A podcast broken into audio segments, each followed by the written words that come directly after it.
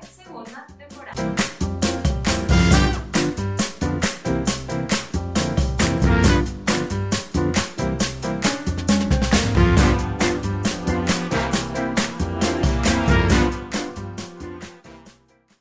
Y sí, si tú estás aquí es porque sabes del proyecto o sabes de la primera temporada de La Perfección que no ven.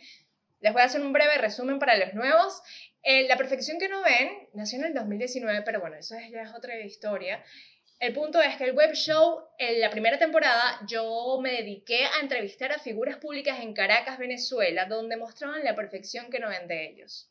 Pero esta segunda temporada es un poco, muy, demasiado distinta, donde voy a hablar de temas en específico. Porque como todo, como la luna, tiene su lado oscuro. Y no lo vamos a ver desde la crítica, lo vamos a ver desde la parte de reflexión, desde ampliar nuestra visión y desde el entendimiento desde el entendimiento. y lo mejor, lo mejor de esta temporada es que no estoy sola, estoy acompañada de una persona maravillosa. Ella es actriz, es eco-friendly, ecologista, es una persona que me ha enseñado y me ha motivado un montón. Ella no sabe todo lo que ha logrado en mí en este poquito tiempo que llevo conociéndola, bueno, laborando con ella.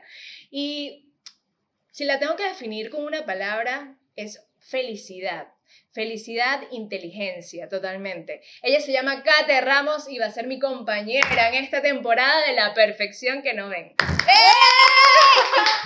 Ya va, qué bella esa intro, me encantó. Qué buena la practiqué. No sabía que podías definirme en una palabra que fuese, o sea, que es felicidad. Es felicidad, tú, me, tú irradias felicidad. O sea, mira esta mujer, mira esa sonrisa. O sea, te, te la contagia. Qué bella, no, en realidad estoy muy feliz de estar acá. Estoy un poco nerviosa, no te voy a mentir. Eh, tú lo mencionas, a pesar de ser actriz, siempre cuando vas como a lanzarte a esto y sobre todo cuando es algo nuevo, es muy sabroso, pero da miedo, ¿verdad? Porque quieres como que, que, salga todo bello, pero va a salir. va a salir. Y en, esta, en este episodio vamos a entrar ya de, lleno en tema. ¿Sí? ¿Qué es lo que vamos a hablar? Vamos a hablar de la terapia. La perfección que no ven de, la, de ir a terapia. Correcto. Importante. Primero, gracias a Carbone por ofrecernos nuestro espacio y por el café. Buenísimo. Que no, no falte café en ningún episodio. Amén. Jamás, amén. Amén, que así mm. sea. Sí, hoy vamos a hablar, yo creo que el tema de la terapia es controversial, ¿verdad? Y, siempre se dice mucho de eso, o sea, se dice eso de cualquier tema, pero el ir a terapia creo que está cayendo ahorita como en el, está de moda. Sí, es como ahorita el boom, Exacto. pero hay que saber bien de qué terapia estamos hablando. Total.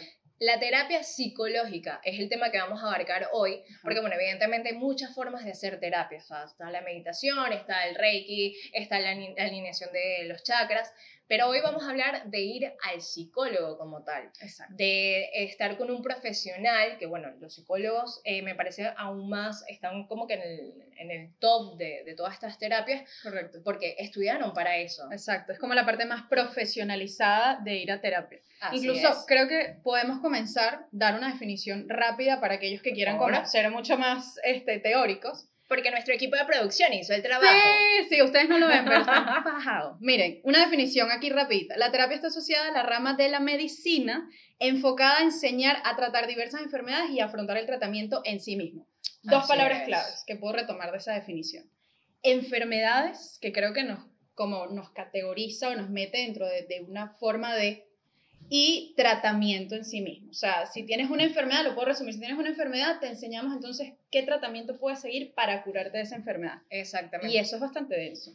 Pero hay que estar claros que hay varios tipos de terapia. Claro. Está la ocupacional, que es aquella que intenta... La chuleta, la chuleta. Sí, obvio. Que los pacientes puedan readaptarse a sus rutinas cotidianas tras superar determinadas enfermedades o situaciones. Ok. Cuando hablamos de enfermedades, hay que estar claros que no es precisamente una enfermedad física, son enfermedades mentales. Y más que llamarlos enfermedades, porque me parece que es un poco exagerada la palabra, Exacto. hay que estar conscientes que son este, episodios o son, digamos, este, situaciones, situaciones que te, que te, que te marcan o por las que atraviesas, sea ansiedad, depresión, este, el, el trastorno obsesivo compulsivo, trastornos de la conducta alimentaria. todo esto son enfermedades de, eh, que, que, tienes que llevarlo al psicólogo porque hay algo, un antecedente en tu mente que la desarrolla, ¿no? O sea, hay Total. algo que está ocurriendo en ti. Incluso, perdón, pero incluso sucede que hay gente que, o sea, le pasa de grande, ¿no? O sea, tiene 40 Claro, años y claro, llega. evidentemente. Yo siento que para esto tampoco hay una edad. O sea, Total. así como los niños que eh, tienen déficit de atención los llevan a, a terapia ocupacional, que en este caso aplica, este, a los adultos también tienen que ir a, a terapia, Claro. bueno, simplemente para ese, ese tema de desahogo, ¿no? Sí, sí, sí, totalmente. No, y te lo comento porque hay personas que dicen, no, es que él nació así, o ella nació así, pero no, Ajá. y es como ya va, a lo mejor. Sí, porque aquí, aquí se limita mucho la terapia que no, estás loco. Exactamente. No, eso es lo que queremos también mostrar. Y que hay desinformación de los tipos de terapia, que es lo que tú nos estás Exacto. leyendo ahorita. Están las terapias grupales, Ah, que sí. son, eh, pueden ser funda- fundamentales para las personas enfermas que no se sientan solas Claro. o únicas en el mundo de forma negativa. O sea, eso es como cuando alguien está, no sé, en Alcohólicos Anónimos, ajá. ajá. y dicen hola y hay un grupo de personas. Sí, yo creo que eso también es como que te permite sentir que no estás solo, ¿no? Que Exactamente. hay otras personas que están igual que tú, o peor. La terapia cognitiva es una modalidad centrada en las distorsiones cognitivas, que son los patrones de pensamientos que provocan efectos negativos sobre la conducta. Ok. ¿Qué tal? Coño, denso, denso, denso. Pero ajá, nosotros vamos a hablar, o sea, ya esta parte, como que la definición como tal de, de terapia, la tenemos clara, pero nosotros vamos a enfocarnos en nuestra experiencia. Correcto. Yo he ido a terapia, Kate, No. no. Yo quiero que tú me des la perspectiva de una persona que no ha ido a terapia. Mira, yo, a ver, creo que podría comenzar el por qué no he ido a terapia. Exacto. Eh, creo que muy dentro de mí tengo un poco de miedo, te voy a ser honesto. O sea, siento que, que por muchos, o sea, que tengo amigos que han ido a terapia y que, o sea, pasa contigo, pasa con otras amigas que me han contado incluso cómo es todo el proceso y en lo que caes después, o sea, contigo misma, en, en, analizar, reflexionar, que yo creo que realmente yo tengo miedo. O sea, tengo miedo de sentarme allí y que comencemos a echar para atrás y yo diga que ya va mi papá, mi mamá, mi abuela, o sea, sabes, todo lo que, lo que realmente voy a redescubrir allí, porque está, está, pero no me lo han dicho, no me lo han dicho. Porque Creo- consciente. de que- Claro, pero hay cosas que, por ejemplo, que tú me has contado y que no, entonces ella me dijo que mi problema con mi papá es con mi mamá. Pero ya va, déjame echarme en ese cuento. No, claro, es un ejemplo, un ejemplo. Pero entonces, claro, yo creo que dentro de mí es ese, como ese miedo. Una persona que no ha ido a terapia, creo que en mi caso me da miedo, pero estoy curiosa porque hay cosas que uno identifica y dice, chamo, yo, me pasa con mi papá, yo debería ir a terapia con mi papá. Pero no lo termino de hacer, lo estábamos hablando el otro día y le dice, chama, yo, yo no sé si mi papá se animaría a ir a terapia. Tú me dijiste, no lo, o sea, como no que- lo obligues, o sea, porque yo también he pasado por ese, Exacto. ese momento de necesito que mi mamá vaya a terapia. Exacto. Pero obligar a una persona a ir a terapia, yo siento que es el, pri- es el primer No. error que todos cometemos. Tienes que ir a terapia, tienes que ir al psicólogo y que te va a Sí. responder la persona. genera yo estoy rechazo. loca, yo no claro, loca. claro, genera rechazo una vez. Pero bueno, si identifico esas cosas que yo digo, quizás si yo llego a mi papá y tratamos esto en específico en terapia, yo creo que esto se va a solucionar. Pero es eso, o sea, creo, hay miedo, pero hay mucha curiosidad también. Claro, también tú te estás enfocando, o sea, tu, tu miedo se enfoca en las experiencias de otras personas. Exacto. Voy ahora con, con mi historia. Que es, o sea, me parece muy interesante porque ella ahorita no ha ido a terapia y tiene ese miedo. ¿Qué pasa conmigo? Es todo, el todo lo contrario, era como que yo no, no sentía que tenía la necesidad en sí de ir a terapia, sabía que, era, que es necesario para todo el mundo y me emocionaba un montón ir a terapia, pero no era ese miedo de, por experiencias de otras personas, sino que eh, ya no estoy loca, y- pero Ok, igual o voy sea, a terapia, tú fuiste sin nada en la mente. Viste, Vamos a ver, Exacto. vamos a ver qué sale. vamos a ver qué sale. Ok. ¿Cuál fue mi sorpresa? Tarán. cuando se descubren todas esas capas que yo tengo y que no asimilo. O sea, que no, Claro. no, si no te lo dice otra persona, tú no lo ves en ti. Y es Exacto. algo tan simple como ir a terapia, hablarle a la persona, bueno, ¿qué, ¿por qué estás aquí? Esa fue la primera pregunta que Ok, me hicieron. ok, y yo ok. dije, bueno, peleo mucho con mi mamá, Ok. por ejemplo. O sea, fue lo primero que dije, ajá, tu mamá. Le eché el cuento a mi mamá y todas las discusiones que yo he tenido con mi mamá. Y después llega y me dice, ¿y qué pasa con tu papá? Porque has hablado de tu mamá, pero no me has hablado de tu papá. Pero que ya va, yo no quiero hablar de mi papá. Cuando esa mujer, a mí me hace esa- solo esa pregunta, Ay, chamo. o sea, reventé a llorar. Y evidentemente ese es mi talón de Aquiles, no precisamente mis discusiones con mi mamá.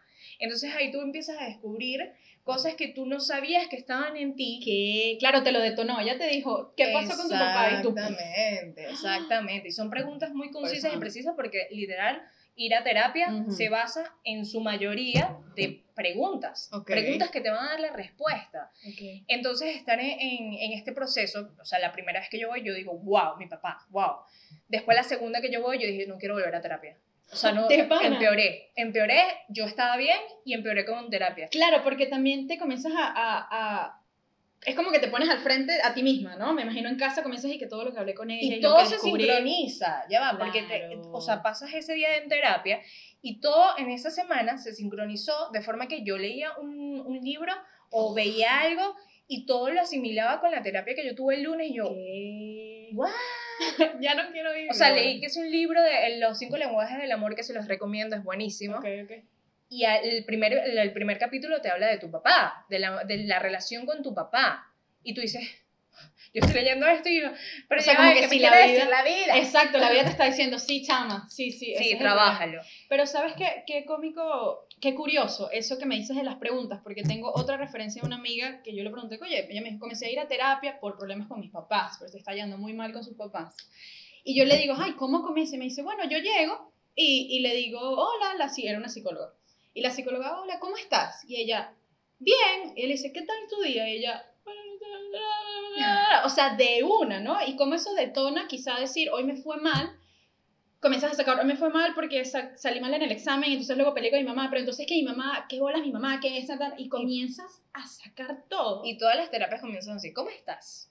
Y es tu psicólogo. O sea, tu psicólogo yo siento que, que es ese, eso que tú tienes muy adentro de tu Claro. cabeza que, que Claro, sabes claro. que está, pero no- si no te lo dice alguien externo, no, Sí. no, lo, no lo visualizas, ¿no? Sí, sí, sí. Y empiezas a hablar y tú dices, ¿para qué le voy a mentir a mi psicólogo? Hay mucha gente que sí va a terapia y termina mintiendo, cosa que me parece como que no estás haciendo el trabajo y estás gastando tu plata. Claro. Sé sincero, sé sincero con tu psicólogo, porque al final esa persona te va a decir, por la última ter- terapia, mi psicóloga me dijo, no quieres otro día a la semana. o sea, imagínate, ¿por qué me dice esto? Porque me dice, realmente estás angustiada. me da mucha risa porque yo en redes sociales me digo, ah, no, yo soy angustia sin angustia. Sí, sí, sí. Pero No. sí, o sea, realmente sí, sí, cuando hay ciertas etapas, Claro. Vivo esa angustia realmente Claro. y el, o sea, el ir a terapia un día quizás no basta para todas las cosas, una hora de la semana no basta para todas las cosas que tienes adentro. Claro, claro. Entonces, está bien tomar otro día a la semana porque al final esto es una inversión para ti. O sea, Total. esto tú no estás, ay, bueno, sí, este, no tengo con quién hablar, voy a llamar a mi amigo que va a ser mi Exacto, psicólogo. No, y yo tengo Eso- mi, psicóloga, mi psicoastróloga, que es Paola. ¡Esa! Paola, Paola Luna, síganla. Bella, bella. Pero eso es interesante porque tú podrías hablar esto con un amigo. O sea, tú y yo podríamos hablar, berro, qué bolas es esta situación que me está reflejando con mi pareja y tal, no sé qué. Pero creo que cuando tú, creo, ¿no? Cuando tú tomas esa decisión de ir a terapia es porque te das cuenta, yo necesito un profesional que me dé las herramientas, sobre todo. Porque tu amiga te puede decir, chama, estás angustiada, chama, estás exagerando, relájate, chill, relaja la vida. Ya va. O sea, necesito a alguien que me diga, mira, tienes que hacer esto, o escribe, que lo escucho mucho, como que no, tienes que escribir cómo te sientes, o, o Ojo, escucha mí- esto. Mi, mi terapeuta, eso me parece muy interesante porque mi terapeuta no me ha puesto a, hacer eh, Como este, actividades. actividades como tal, porque bueno, tampoco es que las he necesitado, pero sí me deja preguntas al final. Claro. Preguntas que literal toda la semana analizando eso. Entonces tú te quedas como que, ¿cuál es el trabajo real de la terapia en ti? O sea, el ir a terapia yo siento que no es como que, bueno, voy dos, dos días a terapia y ya estoy curada. No. El ir a terapia es un trabajo constante que yo siento que no lo vas a dejar de Sí. hacer nunca. O sea, vas avanzando en tu vida y, y, y puede que dejes de ir tres meses, pero lo vas a necesitar. Porque Claro. todo el tiempo estamos cambiando y todo el tiempo Claro. estamos evolucionando. Y lo que tú eras en enero del 2020 no eres es lo Total, mismo que eres totalmente, ahorita en el totalmente. 2021. Y que creo que el día de mañana, si tú, por ejemplo, dejas ir a terapia o que está, dejas de estar con tu terapeuta, ya vas a saber cómo afrontar ciertas situaciones, ¿no? O sea, me, me suena que ya tú vas a decir, ok, aquí tengo, no sé, que pensar esto, tengo que respirar, tengo que recordar que mi mamá no es de esta forma y no puedo exigirle que, o sea, Eso es muy interesante porque ella es, o sea, bueno, ella o él, psicólogo, eh, son, son crudos, son crudos con la verdad, o sea, y es necesario, o sea, no es crudo a un nivel de, ah, me detonaste la depresión, no, o sea, te dice, mira, tú estás sufriendo de ansiedad, por lo menos yo estoy sufriendo de ansiedad eh, here- heredada de mi papá, claro, porque mi papá es súper ansioso y yo vi esa conducta y la, la adopté eh, a mí por, por claro, la educación. repites, sí, sí. Claro. Este, entonces ella me dice, yo, yo siempre le pregunto, ¿y cuál es la solución? ¿Y qué me dice? Vive el duelo. Cuando mi No me sé. dice, vive el duelo, yo digo, o sea, ¿a qué solución?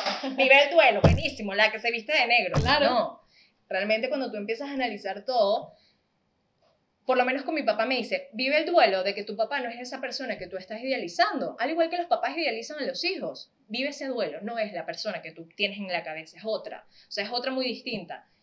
¿Qué hago, qué hago ahora yo? Yo estoy con mi papá y voy a discutir con él y digo, Exacto. me detengo. Me detengo y digo, no, o sea, este no, no, no puedo exigirle algo a mi papá que mi papá no, no va a dar Claro. o no va a hacer. Claro.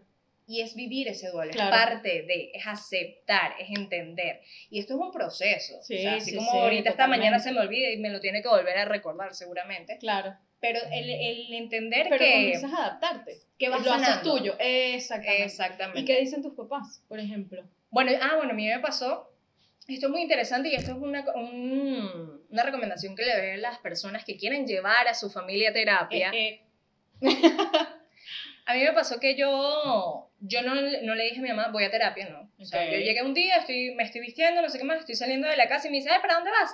A terapia. Ah. A terapia, sí, al psicólogo. Y no puedo ir yo. Y fue casi, ¿Qué? Claro, no ha ido. Pero el asomarlo, el decir como que, bueno, yo voy a terapia, el normalizarlo a las personas que tienes a tu alrededor, Claro. que ellos entiendan que ir a terapia no es precisamente que vas al psiquiatra, Exacto. que te van a amarrar, que vas a estar en, en paredes blancas, no, sino que es una persona que te va a escuchar, que te va a, a calmar esas ansiedades y esa depresión. El normalizar esa parte creo que es el principal Sí. motor, ¿no? Es Sí, como sí, la motivación principal, que entiendan que esto es normal, Correcto. normalízalo. Y bueno, también entender que cuando vayan a terapia van a tener momentos que no son nada agradables, pero es parte del proceso. Así como todo. O sea, yo siento que en todo momento nosotros vamos a tener nuestros picos, vamos a tener Sí. nuestros altos y vamos a tener nuestros bajos. Y hay que tener como allí cuando dices normalizar, dejar a un lado los prejuicios entonces, ¿sabes? O sea, decir, mira, voy a probar, o sea, y voy a hablar de mi caso, por más que me dé un poco de miedo, eh, oye, lanzarme un día, lanzarme un día, y creo que también depende de qué tipo de terapia haces, ¿no? También, o sea, de que, o con la persona, o con la, vamos a decir, como la corriente psicológica que tomas, pero dejar los prejuicios a un lado porque realmente, o sea, cada quien va a vivir su proceso de forma distinta y tú vas a reencontrarte con ciertas cosas que dices, pana, porque nunca vine a terapia. chamo?". Exacto. O sea, mi vida es otra vaina después que vine a terapia.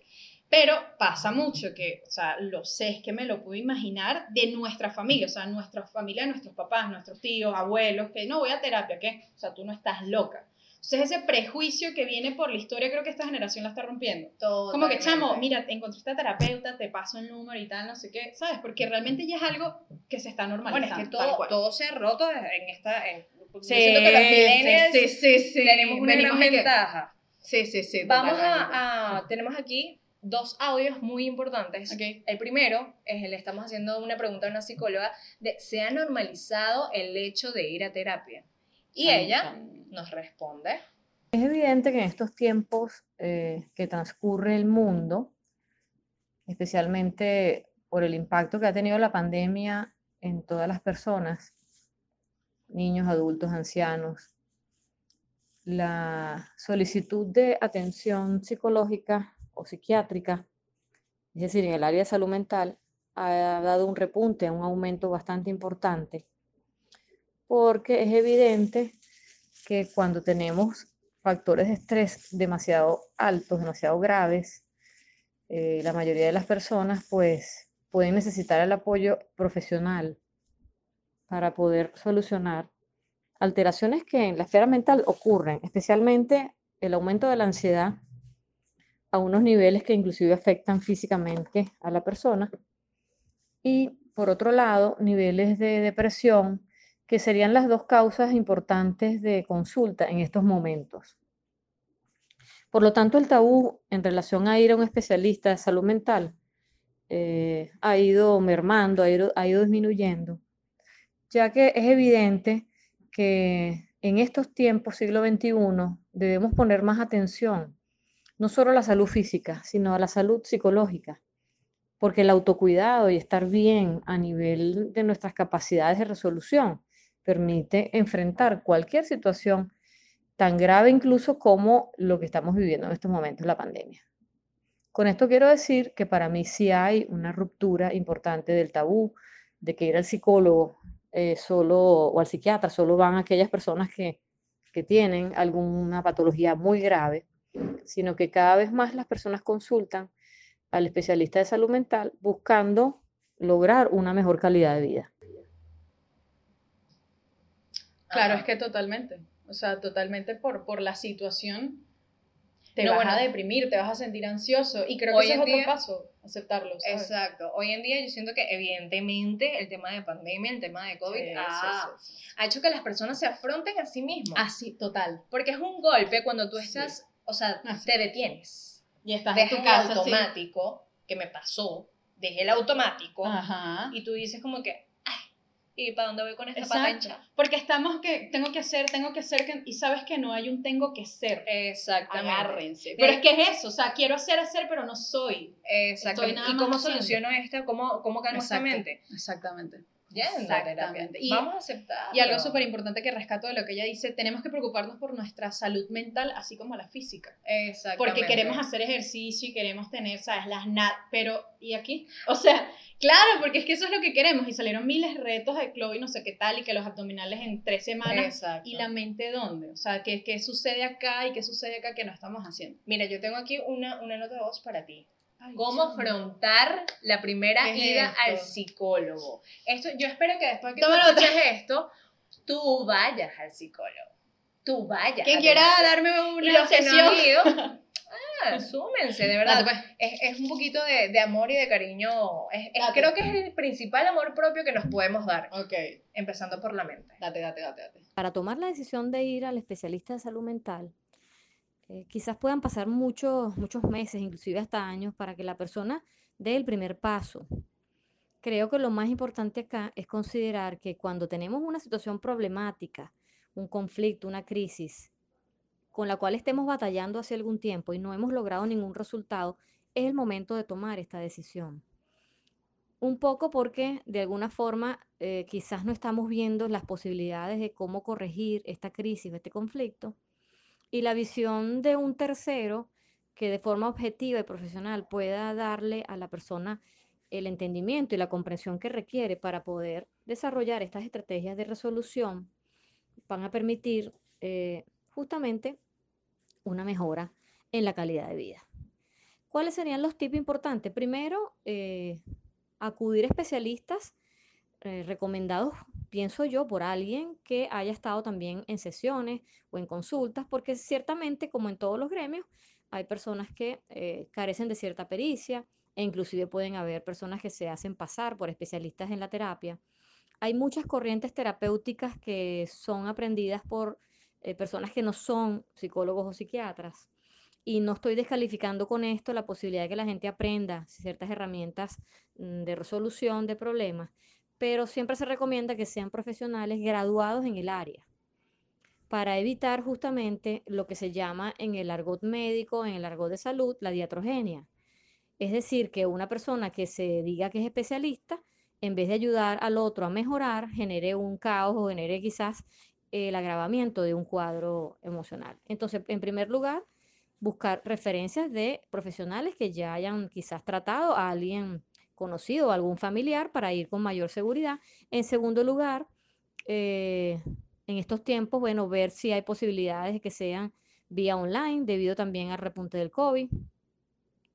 Y yo diría que en tercer lugar, eh, darse la oportunidad, y eso es lo más importante, de ir a una sesión o a una atención eh, por consulta, sabiendo que es un proceso que lleva un tiempo, que es un proceso que no es automático y que de alguna manera depara la capacidad de quien va de poder analizar, acompañado del especialista, cuáles serían los factores que se deben manejar. Totalmente, Bueno. totalmente, totalmente. Esto es un resumen de lo que ya, de lo que ya hablamos. Me encanta, me encanta porque, porque en efecto, este, todo lo que hemos dicho tiene, tiene una base, Sí. tiene una experiencia y tenemos la, o una psicóloga que nos avale. Es correcto. es Este, correcto. creo que en resumen podemos decir que ir a terapia es simplemente un abrazo para nosotros mismos, es empezar nuestra salud por la parte mental, luego podemos ir al gimnasio y drenar de otras formas y podemos comer sano y todo eso, pero si Yes. no tenemos nuestra mente,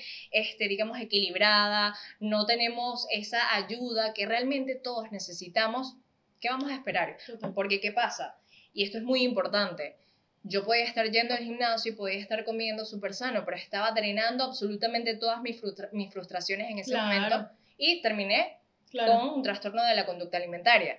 ¿Por qué? Porque no estaba con esa ayuda psicológica que en Sí. ese momento necesité. Correcto. Entonces siento que hay que cachar los patrones más allá de toda la pandemia que estamos viviendo, que ha desencadenado un montón de cosas, es también cachar los patrones que nos detonan esas, digamos, este, deficiencias o, o ci- circunstancias y situaciones que, que nos hacen vulnerables. Total. y bueno, yo espero totalmente. que después de esto tú vayas a... No, es que, terapia. por supuesto, por supuesto que sí. porque- También es online. Puedes... ah, No, pero ¿sabes qué? Me gustaría más... Yo empecé así, pero se me fue del país. bueno, pero no, creo que le sumaría a ti, o sea, con esto que acabas de decir para aquellos que nos están viendo y que no han ido a terapia ya como para, para entregarles este tema del- de, este primer episodio de La Perfección que no ven, es que creo que tenemos que dejar ese miedo a confrontarnos a nosotros mismos. O sea, el temor de decir, chamo, yo necesito ayuda. Chamo, yo estaba equivocada en ese momento cuando yo le eché la culpa a la relación tóxica. Era yo. Entonces, mi, mi recomendación desde una persona que no ha ido a terapia, pero que decidió hacerlo, es que dejen el miedo. Dejen Así el es. miedo y prepárense desde el buen sentido del verbo a verse a ustedes mismos. A verse todos los días a ustedes mismos, que es lo más complicado, y a dejar de hacer tanto para comenzar a hacer más. Y aquí puedo resumir todo este episodio con una frase, ¿verdad? ¿Ah, sí? Sí. ¡Vamos! La perfección que no ven de ir a terapia es afrontarte a ti mismo. Oh, ya. Ya. Total, totalmente, totalmente. Pero la perfección que sí ven es el resultado de ir a terapia y es lo mejor. Así que bueno, gracias por ver este episodio, gracias por ser parte. Nos vemos en un próximo capítulo que sé que va a estar increíble. Y bueno, suscríbanse, like, eh, Sí. próximamente Patreon. Y Compártanlo si les Exacto. gustó, si creen que dijimos algo que a usted le resonó y que a otra persona también le puede resonar. todo. Y díganos qué tal, denos su feedback de esto porque realmente estamos muy Así emocionadas y, y creo que va a ser un camino bellísimo. Y gracias, Gracias. a Carbone por ser Sí. parte de este episodio, por el, el lugar, por ofrecernos este, este sabor increíble Divino. que es el Café Carbone Academia. Gracias, Prieto, Prieto. Siempre lo confundo. Es, es Pietro. Pietro. Todo bien. Gracias, chao.